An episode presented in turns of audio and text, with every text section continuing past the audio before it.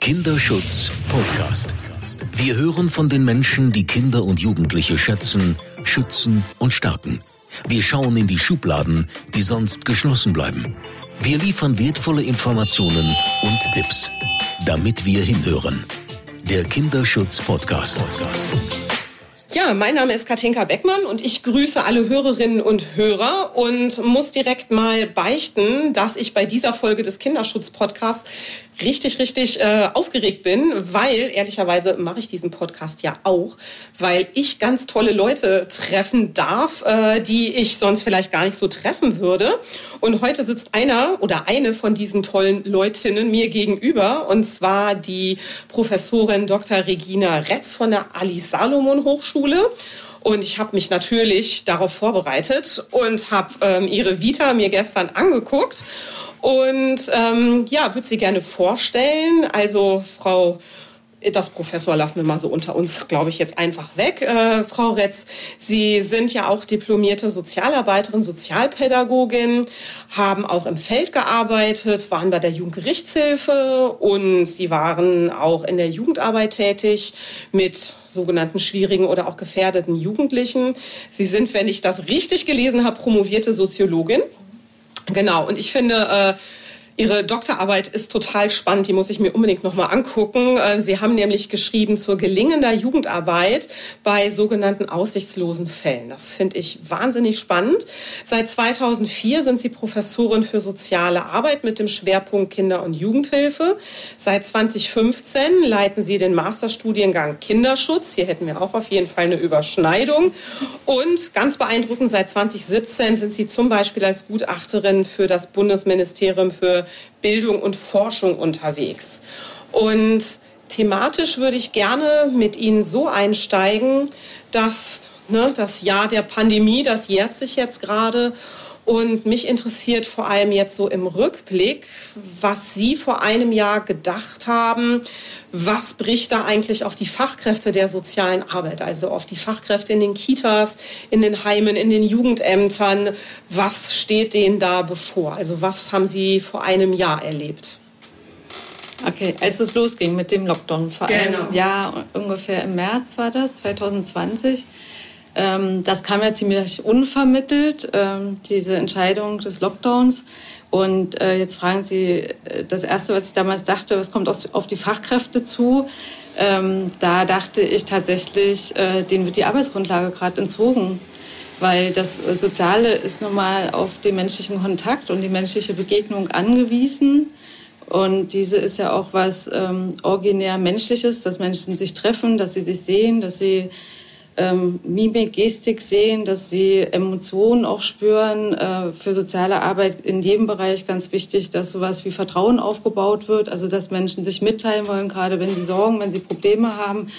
Und äh, dass das nicht mehr stattfinden durfte, ja zunächst beim ersten Lockdown, äh, weil diese persönlichen Begegnungen ja nicht mehr möglich waren aufgrund der Einschränkung dann des äh, Virus und der dem Anliegen, die Pandemie eben äh, nicht weiter ausbreiten zu lassen, verständlicherweise aus diesen gesundheitlichen Gründen. Aber der Preis war eben tatsächlich sofort äh, die äh, zwischenmenschliche Begegnung und die ist Grundlage für soziale Arbeit, auch für Erziehung, für Bildung. Und die ging erstmal verloren. Und die Frage war am Anfang, wie kann die Arbeit weiter gemacht werden in den Kitas, in den Jugendämtern, in den Familienhilfen, in den Jugendfreizeitzentren, Familienzentren. Äh, wie können Fachkräfte im sozialen Bereich, im erzieherischen Bereich ähm, einfach arbeiten. So. Hm. Was haben Sie dann erlebt? Also ich kann mir vorstellen, dass bei Ihnen ja auch ganz, ganz viele Rückmeldungen, ne, also aus dem Feld anlandeten und also bei mir war es zumindest so, ich habe sehr, sehr viel aus verschiedenen Praxisfeldern mitbekommen, weil ich ja viele berufsbegleitende Studierende habe. Und das war so ein sehr gemischtes Bild. Also einige haben von direkt total kreativen Ideen und Lösungen berichtet, wie sie trotzdem Kontakt halten.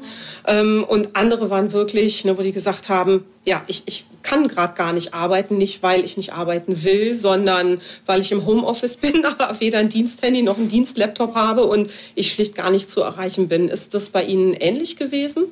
Ja, es war sehr unterschiedlich. Also ich muss dazu sagen, ähm, die beste Basis für mich ist immer der Austausch mit unseren ähm, Kolleginnen aus dem Netzwerk, das wir am Master Kinderschutz gegründet haben das Netzwerk Qualitätsentwicklung und Wissenschaft und Praxis, QE wie Prax, so heißt es. Und äh, wir haben angefangen, also wie ist meine Kollegin Lucia Truber, die das koordiniert, ähm, auch dann über eben diese möglichen Wege des Videomeetings äh, die Kolleginnen einzuladen und haben Kamingespräche gegründet, was dann insofern ganz lustig war, weil wir im, Ju im Juni äh, bei Wärme zum Kamingespräch uns trafen, aber das passte dann irgendwie auch zur Zeit. Ja. Und das ist so äh, für mich sozusagen so mit die valideste Basis für das, was so in der Praxis passierte, weil es auch in der ganzen Unterschiedlichkeit sich da auch immer abgebildet hat. Und äh, ich habe vor allen Dingen auch viel zugehört, was die Kolleginnen erzählten und äh, da war im Grunde alles dabei. Also so wie Sie es jetzt auch schon angesprochen haben, mit äh, von Anfang an kreative Ideen bis es ging erstmal gar nichts. Und äh, jetzt versuche ich das ja immer so ein bisschen äh, zu verstehen, was ist der Kontext in dem, was wie passiert. So. Und ähm, was ich dann auch ähm, verstanden habe und wir im Gespräch auch rausgearbeitet haben, war so ähm, eigentlich eine ähm, Erkenntnis, dass da, wo quasi Kooperationsstrukturen schon vor der Pandemie gut funktioniert haben, also zwischen öffentlichen, zwischen freien Trägern, auch äh, vor allen Dingen auch mit den Familien, also mit den Bürgerinnen, wenn man jetzt mal kommunal denkt oder sozialräumlich in den Kommunen, also die ihre Einrichtungen ähm, gern wahrgenommen haben, wertschätzen, die Fachkräfte, die da arbeiten, also auch trotz Probleme, ja, das muss man nicht schönreden, also anders sind ganz oft gravierende Probleme des Alltags von Familien, aber die dennoch äh, für sich den Zugang positiv erlebt haben zu äh, den Einrichtungen der Kinder- und Jugendhilfe und den Kontakt zu den Fachkräften und eben auch die Fachkräfte untereinander gut vernetzt waren, ähm, da ging das ziemlich schnell, dass, dass Ideen da waren, dass äh, so eine Frage, wie habe ich jetzt ein Diensthandy oder irgendein anderes Handy ähm, für den Zweck, gar nicht so die zentralen Fragen waren, sondern eben tatsächlich sich darauf konzentriert worden ist, wie können wir Kontakt halten. Und das wurde sehr, sehr unterschiedlich äh, gemacht und das wurde zum Teil auch, ich sag mal, riskant gemacht, also unter dem Einsatz natürlich auch der persönlichen Gesundheit der Fachkräfte. Und das war nicht eine Altersfrage. Also ich erinnere auch eine Kollegin, die von sich selber auch meinte, sie wäre schon im fortgeschrittenen Alter, aber die zieht los und äh, klingelt an den Türen bei den Familien, weil sie weiß, da sind die alleine mit äh, vielen Kindern in zu engen Wohnungen und bringt da Spielsachen vorbei und redet am Fenster, also vom Fenster zur Straße und so weiter und so. Ähm, also wir sagen das weniger, sagen immer diese, diese ähm, formalen Einschränkungen oder äh, nach irgendwelchen Kriterien Einschränkungen, sondern eher, ob die Fachkräfte sich auch gut aufgehoben fühlen, da wo sie tätig sind, ob die ein gutes Team haben, ob sie einen Rückhalt spüren äh, vom Team, vom Träger in den Kooperationen, was sie auch riskieren und auch äh, bereit sind zu riskieren. Also wie gesagt, angefangen von gesundheitlichen Sachen bis natürlich auch zu Entscheidungen. Äh, die Frage, darf ich das jetzt oder mhm. nicht? Ja, dass die äh, also mhm. klar eine wichtige ist, aber nicht äh, in der Pandemie nicht gleich beantwortet wird. Und dann stehe ich erstmal als Fachkraft da und muss trotzdem handeln oder äh, eben nicht. Ja, also das muss ich dann an der Stelle eben auch selber entscheiden und mich mhm. da auch sicher fühlen in dieser Unsicherheit so. Mhm. Das ist ein großes Thema. Also das haben Sie auch immer wieder angesprochen, diese Unsicherheit. Also das zieht sich durch, äh, häufig Entscheidungsgrundlagen nicht zu haben und sie trotzdem zu treffen äh, und dann auch gute Erfahrungen damit zu machen, aber natürlich auch ein, ein bisschen wackelig so.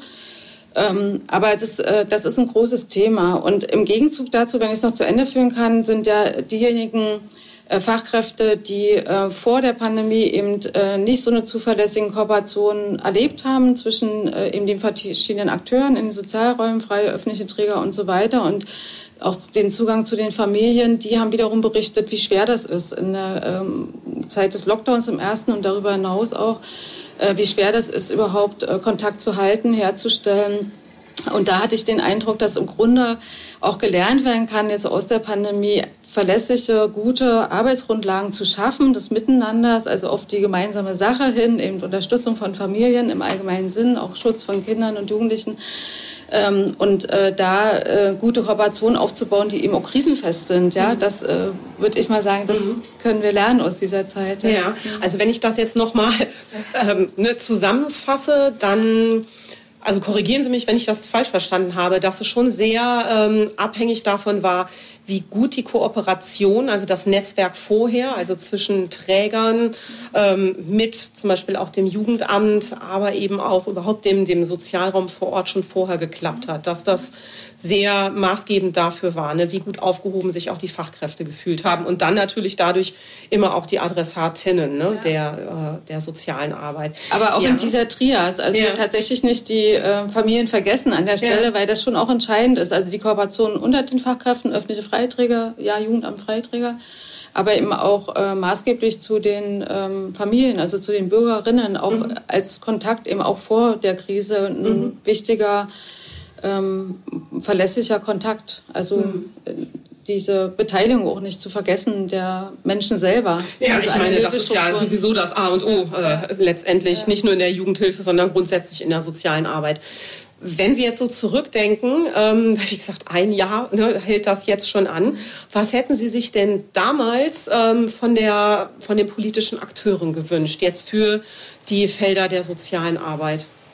Na, was ich mir damals gewünscht hätte und bis heute wünsche, ist ja im Grunde eine Entscheidung in einer sehr, sehr unsicheren Situation, in einer Krisensituation. Und Krisen zeichnen sich ja eben da durchaus, dass äh, erstmal keine Lösungen gewusst werden. Das ist ja das Klassische der Krisensituation, dass eine gewisse Handlungsunfähigkeit ähm, besteht, sonst wäre es keine Krise. Also es gibt noch nicht sozusagen die Lösung, die müssen erfunden werden. Und der Wunsch wäre und ist, ähm, diese Lösung ähm, gemeinsam mit ähm, Professionen und Disziplinen äh, aus verschiedenen Bereichen zu treffen, also quasi interdisziplinär. Und wir haben eben doch eine bisher sehr einseitigen Blick auf die körperliche Gesundheit, die wichtig ist, die zentral ist. Ich denke, das ist äh, allen klar inzwischen geworden, wie zentral das ist natürlich mit dieser Gefahr dieses ähm, ja, also eben sehr tödlichen auch Virus äh, Corona, ähm, bloß äh, die Abwägung dessen, was ist auch äh, machbar und zumutbar an Einschränkungen von Gesellschaft und sozialem Leben, ist eben aus meiner Sicht mit unter Berücksichtigung auch weiterer Disziplinen aus eben äh, Soziologie oder Psychologie oder auch Gesundheitswissenschaften im weiteren Sinne äh, und so weiter. Also jetzt nicht vollständig, aber auch soziale Arbeit, äh, nicht vollständig die Aufzählung, aber äh, doch ähm, so zu treffen, um eben das Gesamte von Gesellschaft im Blick zu haben, weil eine Gesellschaft nicht einseitig funktioniert, sondern sehr komplex. Und wir merken dass ja jetzt im zweiten Lockdown wie anstrengend diese Situation ist, wie anstrengend sie für Familien äh, ist, die Kinder haben, die, Kinder zu Hause haben, die die Beschulung zu Hause haben, die das Homeoffice noch haben, die auch pflegende Angehörige haben, äh, wo der ganze Alltag sozusagen nicht mehr äh, nach Routinen funktioniert, was ja eine hohe Sicherheit von Familien ausmacht, dass es gewisse Routinen gibt. Es ist eine Zeitstruktur, im Alltag und das ist auch eine Regelmäßigkeit der Dinge, die geschehen. Also zum Beispiel das Haus zu verlassen, um in die Schule zu gehen fürs Kind oder die Arbeit für die Eltern und so weiter. Äh, diese ganzen Routinen äh, sind ja verloren gegangen und das äh, ähm, setzt Familien enorm unter Druck. Hinzu kommen ja auch ökonomische Fragen, die Familien direkt treffen, weil sie eben für mehrere Menschen und eben auch ähm, auch äh, Kinder und äh, ähm, andere Personen, die äh, angewiesen sind auf das Einkommen sorgen müssen. Und, äh, und dieser Verlust sozusagen von Alltag, von Routinen ist eben gravierend. Äh, und hinzu kommt eben auch die soziale Isolation für Familien, die gravierend ist, die nicht ausgeglichen werden kann durch ähm, digitale Kommunikation. Das ist eine Möglichkeit, das ersetzt es aber nicht. Äh, das ist eine äh, sehr belastende Situation äh, und da kommt auch nochmal hinzu die zunehmende Individualisierung in der Bewältigung, die einfach durch sehr jetzt unterschiedliche, also im Verlauf der Pandemie unterschiedliche Regelungen, sowohl Länder, Bundesländer, aber bis hin zu einzelnen Einrichtungen, nehmen wir nur die Schulen. Hier in Berlin haben wir etliche Schulenbezirke. Da gibt es Familien, die haben drei Kinder und bei jedem Kind ist eine andere Regelung der Schule gewesen vor dem zweiten Lockdown und das musste Familie erstmal bewältigen. Also das ist äh, unglaublich äh, belastend. Und von daher, wie gesagt, der Wunsch, äh, dass interdisziplinär unter verschiedener Einbeziehung verschiedener Akteure von Gesellschaft einfach äh, schrittweise entschieden wird, äh, was ist machbar, was ist äh, auch verantwortlich äh, im unter Berücksichtigung des gesamten Lebens äh, von, von Menschen, also vom sozialen Leben, vom psychischen Leben, natürlich von der körperlichen Gesundheit bis hin zu Fragen von äh, Wirtschaft, Gesellschaft, auch Kultur, ja, und äh, Das äh, wäre mein Wunsch. Mhm. Also sozusagen ein äh, multidisziplinärer Blick auf die Pandemie. Ja dass das eben auch stärker, ich meine ehrlicherweise, das war ja das, was der Ethikrat, wenn ich mich recht erinnere, auch schon im April, glaube ich, sofort gefordert hat, dass man eben nicht nur virologisch auf äh, diese Situation drauf gucken darf. Und da bin ich absolut äh, bei Ihnen. Also ich denke auch, Gesundheit ist nicht nur Corona-frei, sondern besteht aus ganz vielen Facetten. Und ähm, das ist jetzt eine wunderbare Überleitung zu, meinem, zu meiner nächsten Frage, weil Sie haben ja jetzt gerade schon ganz äh, viel auch ne, auf Familien, auf die Situation seit einem Jahr, in der sich viele Familien, mich eingeschlossen, ähm, auch befinden. Und trotzdem jetzt auch noch mal da. Äh, jetzt haben wir gerade auf die Fachkräfte von vor einem Jahr ähm, geschaut. Deswegen jetzt gerne auch der Blick noch mal zurück auf die Familien, weil sie ja eine der wenigen sind, die schon letztes Jahr im Sommer ähm, in ihrer Eigenschaft als Professorin einer, einer Hochschule zusammen mit Studierenden auch eben auf die Situation von Familien geguckt haben. Und da sind natürlich die Hörerinnen und ich auch ganz neugierig, was ihre Befunde äh, denn, ich sag mal so, beinhalten. Das war im Grunde, ist ja mal überhaupt gar nicht geplant, so wie die Pandemie sowieso nicht. Ähm, also diese äh, kleine Forschung kam äh, dann auch relativ sozusagen überraschend und zwar auf äh, Initiative einer Kollegin aus dem Jugendamt Berlin Mitte, die mir im Mai letzten Jahres eine Mail schrieb und darin schrieb, dass eben äh, aus ihrer Sicht die Darstellung von äh, Familien, die Hilfen zur Erziehung, also Leistung der Kinder- und Jugendhilfe in Anspruch nehmen, in den Medien sehr verkürzt dargestellt werden. Das ging ja medial schon äh, sehr am Anfang der Pandemie los, dass immer gefragt worden ist, und sind jetzt Kinder mehr gefährdet in ihrem Wohl in den Familien oder nicht? Ähm, wobei aus meiner Sicht diese Frage sehr schnell beantwortet werden kann mit natürlich ja, weil die ganze ja. gesellschaftliche Situation eine kindeswohlgefährdende Situation ist, die entstanden ist seit März und die Verantwortung, die Familien übernehmen mussten, bis heute übernehmen müssen, äh, das relativ gut zu bewältigen und eben auch das Wohl der Kinder aufrechtzuerhalten, aber da eben sämtliche Unterstützungsstrukturen, die Familien haben, im Sozialraum, im Gemeinwesen, in der Gesellschaft durch Institutionen von Bildung, Erziehung und Freizeit und so weiter weggefallen sind. So, also von daher ist diese Situation gar nicht so überraschend gewesen. Ähm, aber ähm, die, äh, was eben hinzukam, so die Kollegin, dass eben die Familien, die per se schon im Leistungsbereich der Kinder- und Jugendhilfe sind äh, per se auch nochmal stigmatisiert worden äh, in die Richtung, dass sie ja quasi mit die Ersten wären, die jetzt sagen, ihr, die Ruhe ihrer Kinder nicht gewährleisten könnten mehr oder auch gefährden. Und äh, daraus resultierend kam die Frage auf, äh, doch mal Kontakt aufzunehmen zu den Familien und zu fragen, wie es denen eigentlich geht und wie sie diese Pandemie erleben und was sie auch an Unterstützung äh, brauchen, sich wünschen von Seiten der Kinder- und Jugendhilfe um daraus auch zu lernen, weil ja auch für die äh, Kolleginnen in den Jugendämtern die Situation eine einmalige war und man muss auch sagen, sie waren nicht gut ausgestattet, äh, technisch äh, von, von den Arbeitsmaterialien her, äh, um in dieses digitale Format da sofort einzusteigen, was äh, möglicherweise in anderen Berufsbereichen schneller ging. So. Ähm, und ähm, wir haben dann angefangen mit einem äh, Seminar. Äh, ich hatte ein Praxisforschungsprojektseminar, Master Praxisforschung und hatte dann den Studierenden vorgestellt diese Idee. Und da hat sich dann quasi eine Untergruppe gebildet, die also Interesse hatten, die auch sofort bereit waren, ähm, da anzufangen. Und äh, durch die Vermittlung der Kollegen Jugendamt haben wir dann ähm, Interviews mit Familien machen können äh, und haben gefragt, ähm, eben nach ihrer äh, ihren Erfahrungen, nach ihrer Lebenssituation in der Zeit der Pandemie. Und aus äh, diesen Interviews sind äh, Fallstudien, die waren auch gleich so angelegt, also Fallstudien entstanden, wo es uns gar nicht ging, jetzt sagen, eine breite Masse an Familien zu befragen. Das hätten wir in der Zeit auch gar nicht machen können, sondern eher ähm, längere Interviews, äh, vertiefende Interviews und die auch äh, so auszuwerten, dass ähm, quasi über die ähm, ähm, über die ähm, ja, also Tiefe äh, dieser Veränderung und äh, dessen, was es abverlangt von Familien und deren Bewältigung auch ähm, was gesagt werden kann.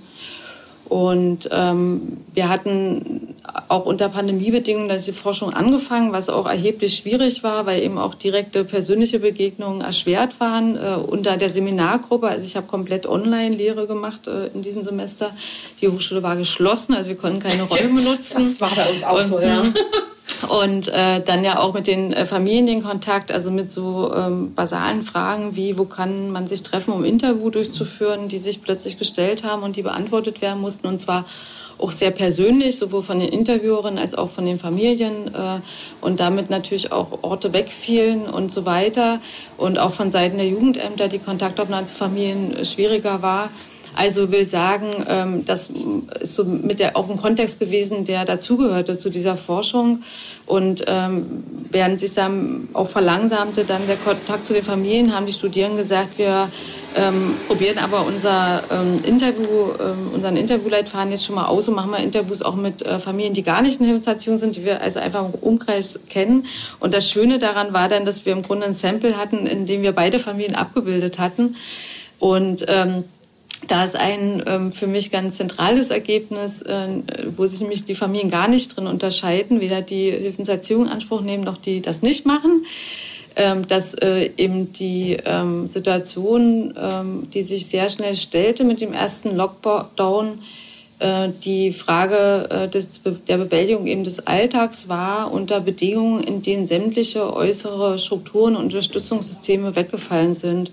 Und äh, das hat ähm, äh, bei allen Familien äh, eine große Verunsicherung ausgelöst. Es hat auch äh, Ängste ausgelöst. Also es gab keine Familie, die wir getroffen haben, die äh, das nicht beschäftigt hat, sozusagen als eine sehr ähm, angstmachende, verunsichernde Erfahrung. Aber der äh, Umgang damit war unterschiedlich und wir hatten dann in unserem Sample zwei Handlungsmuster, ähm, nämlich jeweils also in dem, den beiden äh, Familienformen, also mit Hilfenserziehung und ohne. Und ähm, soll ich das noch erzählen? Ist das interessant? Oh, genau. Und unbedingt, das, also die Ergebnisse unbedingt. okay. Und ähm, das, äh, und das eine Handlungsmuster war ähm, oder sind äh, äh, Familien für dieser, dieser Wegfall, sagen, dieser äußeren Rahmung und dieser äußeren Strukturgebung für den Alltags ähm, etwas war, was äh, eben als hochverunsichert erlebt worden ist, also wo sofort äh, das Bedürfnis war, ähm, diese auch äh, von außen äh, wiederhergestellt zu bekommen. Die war aber nicht da, also die fiel erstmal weg. Und die Familien haben sich äh, auf sich allein gestellt gefühlt. Die haben sich Orientierung gewünscht äh, von außen. Das ging los mit, gibt es nicht mehr Informationen äh, zur Pandemie selber? Also wie mache ich es jetzt richtig? Ja, zum Beispiel, also ähm, wann äh, sollte ich mir die Hände desinfizieren und wie oft? Und kann ich noch unbeschadet mit den öffentlichen Verkehrsmitteln fahren oder sollte ich mir Handschuhe anziehen? Also so eine ganz ein, wichtigen Fragen äh, der, der Alltagsführung, die aber nicht beantwortet worden sind, also nicht durch äh, die Presse und auch nicht durch die Politik, ähm, wo sie sich sehr ähm, alleingelassen gefühlt haben in dieser Situation und darunter auch sehr gelitten haben. Ähm, und ähm, bis hin, also ähm, dass ähm, Grundfragen des Alltags, also wann steht die Familie auf zum Beispiel, wann gibt es das Frühstück und solche Sachen, ähm, verunsichert haben, weil äh, die Entscheidung, das selber zu setzen, schwer war und von außen wurde es eben nicht mehr gesetzt.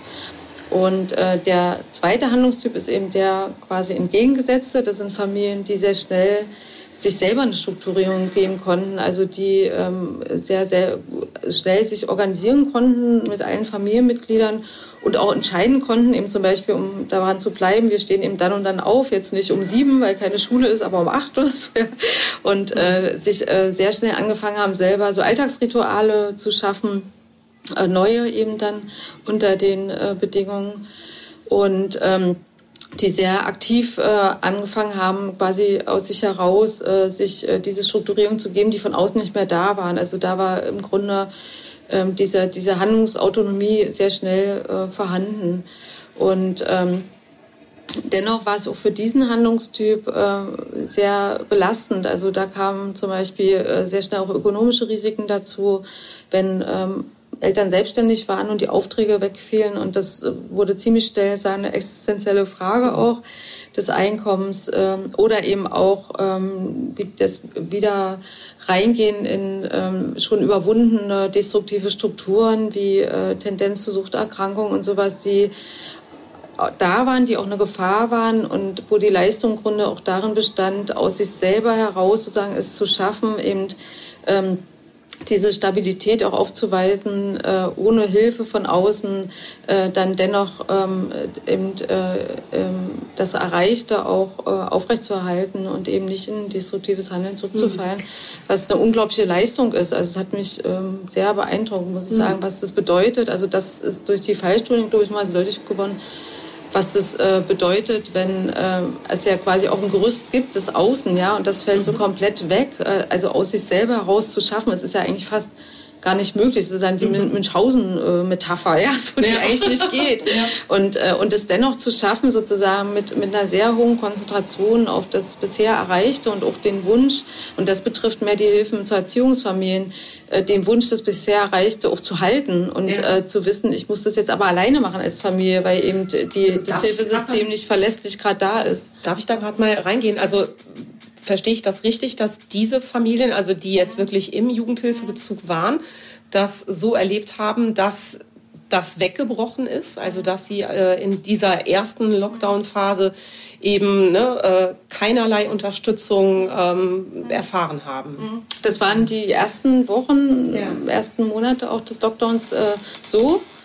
Ähm, aber aus mein, also nach meinem Wissen hat sich das äh, dann schrittweise sagen mhm. auch wieder verändert. Also zum Beispiel, dass die Familienhilfen dann doch zumindest mehr Kontakt hatten oder auch über Videoformat oder auch mal gekommen sind, äh, es Treffen gab, dann im Freien und so. Das hat sich dann über die Monate weiterentwickelt. Mhm. Aber die erste Phase des Lockdowns war eben erstmal ähm, Stillstand sozusagen, also ja. nichts. Und, äh, und das ist eine Erfahrung, die die Familien aber auch gemacht haben. Die kann, geht jetzt auch nicht mehr weg, die ist einfach da. Äh, diese ersten Wochen, wo eben die Familienhilfe nicht in die Familie kam, die sonst regelmäßig kam, oder äh, Einzelfallhelfer äh, für die Jungen äh, oder Mädchen, also Kind in der Familie nicht mehr kam. Ähm, oder ähm, der eine Fall, der ähm, also mich auch sehr bewegt hat, äh, eine Mutter, äh, deren Kinder in der stationären Hilfe waren und die Kinder waren bei ihr, ähm, als die Nachricht kam, dass äh, der Lockdown ähm, startet und sie die Aufforderung bekam, sofort die Kinder in die Einrichtung äh, wieder zu bringen.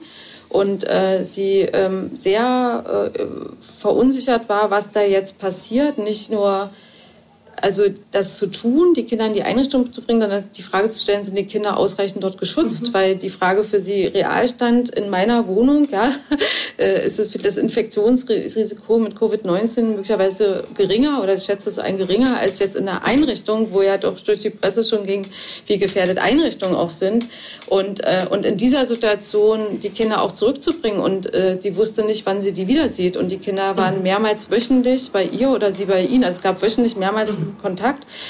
Ähm, und das sind so, äh, so extreme Erfahrungen, auch die die Menschen gemacht haben, die sehr sich eingeprägt haben. Und äh, in dieser Zeit war äh, eben äh, waren auch die Kollegen der Jugendämter äh, nicht erreichbar. Das, äh, also habe ich ja von der anderen Seite auch gehört, wie schwer das war von deren Seite den Kontakt aufrechtzuerhalten. Aber de facto haben die Familien sich auch sehr alleingelassen gefühlt. Mhm. Die haben die Erfahrung gemacht und das kam durchgängig bei den Familien, die wir aus dem Hilfserziehungskontext hatten, dass sie angewiesen sind und ausgeliefert sind, auch Entscheidungen, die irgendwo getroffen worden sind. Also das Hilfe Planverfahren vorher ist ja ein beteiligungsorientiertes Verfahren. Das haben sie auch erlebt vorher, dass sie einbezogen worden sind in Entscheidungen, dass sie Einfluss nehmen konnten. Also zum Beispiel die Mutter mit den Kindern, äh, deren Wunsch das auch war, mhm. äh, dass die Kinder untergebracht werden, damit sie sich selber persönlich stabilisieren ähm, kann und sie immer das Gefühl hatte, sie äh, entscheidet auch über diese Hilfe mit den Kindern zusammen, mit den Kolleginnen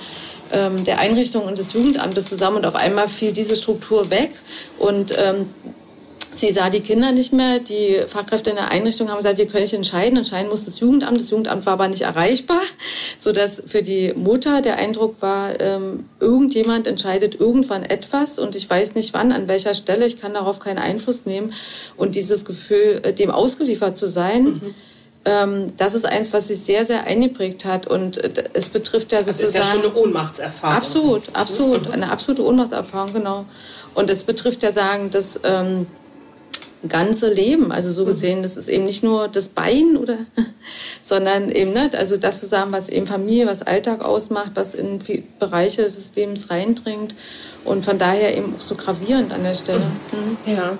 ja, ich musste gerade äh, auch, also ich habe auch Briefe von Kindern bekommen, aber auch von, von Fachkräften und natürlich auch von Eltern. Und ähm, ein Brief von einem Mädchen im Heim, die mich dann gefragt hat, ähm, was meinst du denn, wann ich meine Eltern wiedersehen darf? Ne? Also wo halt auch ne, in der stationären Einrichtung gar nicht klar war. Ne? Also wann können überhaupt wieder Entlassungen nach Hause stattfinden? Ne? Also wirklich wahnsinnig belastend. Ja. Ne? Und also ich habe das schon auch so wahrgenommen, wie Sie das jetzt auch beschrieben haben. Ne? So keiner weiß gar nichts und ähm, das ist schwer auszuhalten und ja, also dieses Ausgeliefertsein, das nehme ich auch so wahr. Ne? Und vielleicht noch mal ganz kurz: Sehen Sie da jetzt eine Verbesserung jetzt in, ich sag mal, im zweiten äh, und jetzt schon sehr lange anhaltenden Lockdown? Hm. Naja, einerseits ja, andererseits ähm, bleibt es eine Hausaufgabe. Also die Verbesserung, äh, denke ich, dass sozusagen äh, doch einiges in, im Alltäglichen, in der Kommunikation durch den Einsatz von Technik, also digitalisierter Technik und so weiter, äh, sich da auch entwickelt hat und äh, mehr Kommunikation auch stattfindet äh, und ähm, auch wieder unterschiedlich, aber zumindest doch da sich was bewegt hat, äh, so wie ich das einschätzen kann in der Jugendhilfe durchgängig so. Ähm, was aber eigentlich uns sehr zu denken gegeben hat, äh, und das ist ja auch in anderen Studien deutlich geworden, also zum Beispiel die Befragung äh, vom DJI, die ja die Fachkräfte der Jugendämter befragt haben, dass es äh, im Grunde dieser Zeit lang, also hat die stattgefunden wie unsere Studie und das selbe bei rausgekommen, dass nämlich als erstes die Beteiligungsstrukturen aufgegeben mhm. worden sind und äh, Kommunikation eingeschränkt und damit Beteiligung der Menschen, also der also Kinder, Jugendlichen, Kinder und der Sorgeberechtigten. Genau, und Eltern. Äh, und das ist aber ja, wie Sie vorhin ja schon sagten, eines der basalen Grundlagen äh, für Hilfe. Also ohne Beteiligung äh, funktioniert Hilfe mhm. Im Grunde nicht. Ich meine, die ganze und, Gesetzgebung ähm, ist ja auch eigentlich darauf genau, ausgerichtet. Ja, ne? genau. Ne? Also im Kinder- und Jugendhilfegesetz. Ja. Genau. Und wenn das sozusagen gerade gelernt wird aus dem ersten Lockdown und der Krise, dass als erstes die Beteiligungsstrukturen äh, wackelig sind, fragil und wackelig, dann ist das aus meiner Sicht sehr ähm, ähm, bedenkenswert. Also äh, dahingehend auch ähm, als Fachkräfte der Kinder- und Jugendhilfe und auch in der Wissenschaft da äh, wirklich sehr genau hinzuschauen und sagen, mhm. wie können die stabilisiert werden, weil das mhm. äh, Grundrechte sind äh, auf Beteiligung der Kinder, der Eltern auch in Hilfeprozessen ähm, und Verfahren und ähm, also auch Bürgerrechte, Kinderrechte, also äh, Beteiligung. Und äh, das muss gewährleistet sein, ja. auch in der Krise, auch in der gesellschaftlichen Krise. 99 Sekunden für den Kinderschutz. Was muss sich ändern? Oh, gut. Ähm Was muss sich verändern im Kinderschutz? Ich denke, als erstes muss sich verändern im Kinderschutz jetzt oder in der Pandemie, also sowieso, dass ähm, die Fragen des Wohls von Kindern und des Schutzes von Kindern grundsätzlich akzeptiert werden in der Gesellschaft, äh, bei den Familien selber und auch in, ähm, im Kontext der Hilfen und äh, das ähm, ist ja ein Grundproblem des Kinderschutzes in Deutschland, dass die Akzeptanz der Hilfen bei den Familien nicht sehr groß ist. Und das hat äh, unterschiedliche Gründe. Eine ist historisch, eine ist wahrscheinlich auch aktuell. Aber die Akzeptanz geht nur über, ähm, da bin ich wieder bei erhöhter Kommunikation und Beteiligung da, und eben auch einer guten Ausstattung von Hilfestrukturen, dass eben auch Familien und vor allen Dingen Kinder und Jugendliche die Erfahrung machen, äh, diese Hilfen sind tatsächlich geeignet und äh, sie bringen was, ja, und ich kann mich da gut entwickeln. Ähm, und diese Erfahrung äh, müssen Kinder und Jugendliche vor allen Dingen auch machen mit dem Hilfesystem. Und das Hilfesystem muss für sie auch erreichbar sein. Sie müssen darum wissen, muss ja viel mehr Aufklärung, Informationen an Kinder und Jugendliche direkt machen, dass sie auch wissen, wo Hilfen sind, um äh, darauf auch zugreifen zu können. Und äh, das ja, also braucht, finde ich, sozusagen ein bisschen auch eine sachliche und nüchterne Betrachtung äh, dieser Frage äh, von Kinderschutz und auch der Fragen, warum eben äh, es, es immer noch, kann man sagen, im 21. Jahrhundert ein großes Thema ist, dass äh, das Wohl von Kindern nicht durchgängig gewährleistet ist und dann eine sehr, ähm, ja, eben sachlich und, und auch ähm, etwas, ähm, sag mal, weniger ähm, ähm, skandalisierende ähm, Betrachtung äh, von Gesellschaft, die immer wieder Strukturen erzeugt, in denen Kinder gefährdet sind. Und eben auch äh, der Situation von Familien, die eingebunden sind in äh, Strukturen, die auch ähm, Eltern sehr oft erschweren, äh, gute Lebensbedingungen zu schaffen. Stichwort nur Armutslagen von Familien, die entscheidend sind für kindeswohlgefährdende, äh, äh, fördernde, Entschuldigung, Umwelten. Also kindeswohlfördernde Umwelten sind maßgeblich auch davon abhängig, wie Familien sozioökonomisch ausgestattet sind und wo sie leben und was ähm, öffentliche ähm, Kontexte auch hergeben an Unterstützung vom Aufwachsen von Kindern und Jugendlichen. Mhm. Also so in die Richtung der Appell. Ja, das ist doch auf jeden Fall, äh, kann ich mich überall total gut anschließen. Ja, vielen Dank, Frau Professorin äh, Retz, für Ihre Zeit, äh, die Sie sich hier heute äh, genommen haben. Und ich denke, da war ganz, ganz viel Interessantes auch für unsere Hörerinnen und Hörer dabei. Danke, dass Sie hingehört haben. Das war der Kinderschutz-Podcast der Deutschen Kinderschutzstiftung Hänsel und Gretel mit Katinka Beckmann. Damit wir alle besser hinhören und mehr verstehen. Wollen Sie mehr hinhören? Dann abonnieren Sie unseren Kinderschutz-Podcast überall da, wo es Podcasts gibt und unter kinderschutz-podcast.de.